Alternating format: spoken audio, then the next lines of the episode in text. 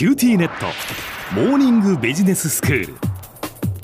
今日の講師は塚崎公義先生です。先生よろしくお願いいたします。はい、よろしくお願いします。はい、今日は先生どういうお話ですか？今日はですね、今の株価はバブルなんだろうかっていう話です。はい。景気はなんかとっても悪そうなのに株価だけうんと高くて変だよね。えーっていうことで、はい。アメリカではなんか平均株価が史上最高値を更新したりしてますしう、ん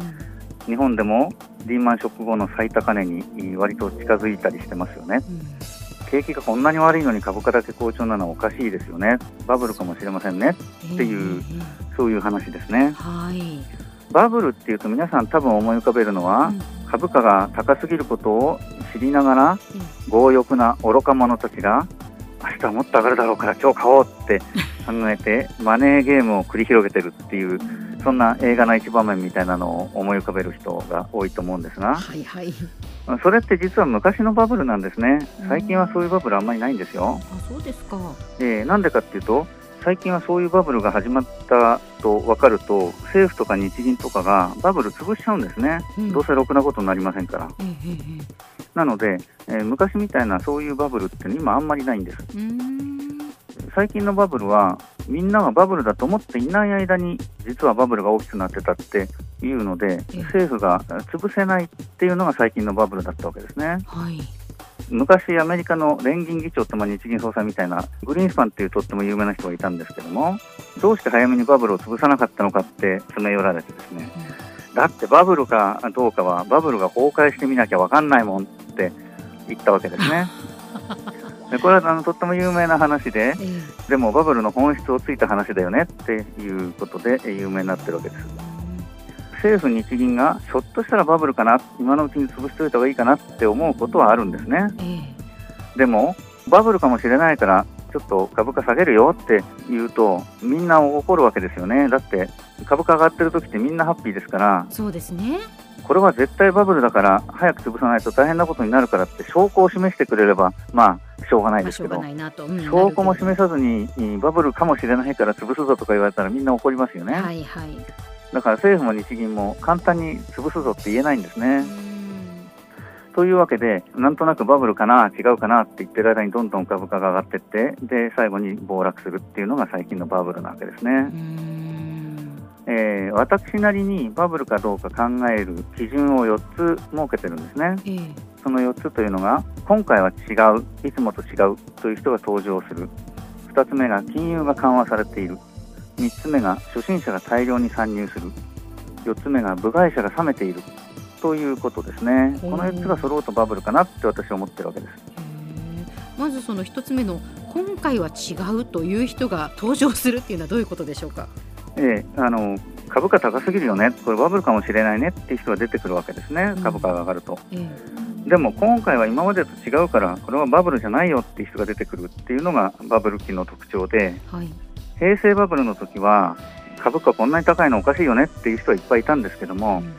でも当時日本経済ってものすごく好調でアメリカ経済に勝ったって言われてみんな浮かれてたわけですね。うんですから今までの日本と違うんだから日本の株価高いのは当たり前じゃないか。こんなのはバブルであるはずがないって言われてそんなもんかなってみんな思ってたっていうことですね。う。ーん。で結果バブルだったってことですね。そうですね。今回は別に特別なこと起きてるわけじゃなくてなんでこんな株価高いの？だって金融緩和がこれからも続くからっていうことぐらいしか株が高い理由ってあんまりないんですよね。ほうほうほう一部の銘柄は例えばコロナの巣ごもり消費だからとかあの在宅勤務だからとか言って値上がりしてる銘柄がああるのでうん。その辺の銘柄に関してはちょっとバブルの匂いがしなくはないですが一般の平均株価を見る限りそんなに今回だけは違うからこれは大丈夫だって言ってる人あんまり聞かないので、うーん。まあ、いつものバブルとはちょっと違うかなっていう感じもしてます。うーん。それから次の金融が緩和されているというのは、これはですね普通のバブルの時って景気がいいんですよね。え景気がいいと普通はインフレになるので物価が上がると困るから日銀が金融の引き締めっていうのをするんですねえ。うんでもこの条件も今回考えてみると景気が悪いから金融が緩和されてるってことなんでそれもやっぱり平成バブルの時とはちょっと状況違うよねっていうことですね。はい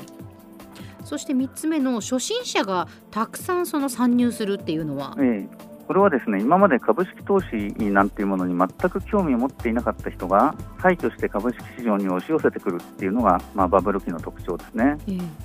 で平成バブルの時には NTT 株が公開されて生まれて初めて株っていうものを買ってみたらめちゃくちゃ儲かったっていう人がいっぱい生まれたわけですね。お今回日本でそういうことが起きてるかというとあんまり日本で目立ってないみたいですけどうんアメリカではですね若者の間でスマホの無料ソフトを使って手数料なしで株式投資ができるようなソフトがあるらしいんですね。へでそれを使って若者の間でか株の取引を始める動きが結構流行ってるらしくてうんでそういう資金が一部のハイテク企業の株に流れ込んでいるとするとこれはバブルの匂いが漂っているっていう感じになりますよね。うんそうですねそして4つ目のはい。部外者が冷めている。これはどういうことですか？ええ。まあ、あのバブルって基本的に当事者がパーティーでお酒飲んで気が大きくなってバンバン買ってるってそういうイメージありますからええ。パーティーに参加してる人と参加してないで外にいる人とで温度差があるのはまあ当然のことなんですね。はい。今回も株式投資をしている人は盛り上がってますけど株式投資をしてない人はなんでこんな景気悪いのに株が高いんだろうね変だねって冷めた目で見てる人が多いようですねう。ん4つのことを総合的に判断すると、まあ、バブルの匂いはするけども、まあ、バブルかどうかよくわかんないよねっていったぐらいの感じかなと私は思ってます。うんそういう時に生活資金を株式投資に注ぎ込むのはあーとっても危険なので、うんまあ、やめときましょうねっていうことだと思います。はい、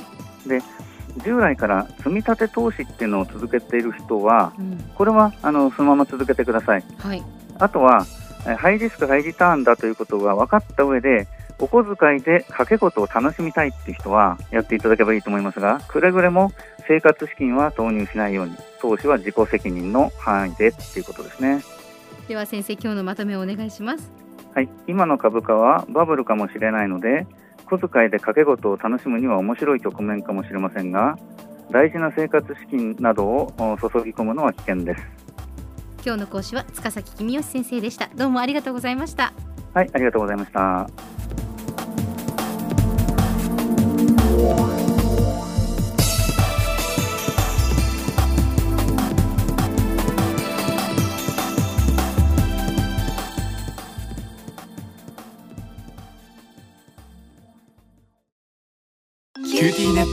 ビビックにしてから毎日必ず実家の父と母からビデオ電話がかかってくる。元気？で毎日だからそう変わんないよ。痩せたか？で毎日だからそんなに変わってないって。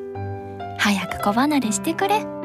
温かさとつながっている。九州のネットはビビック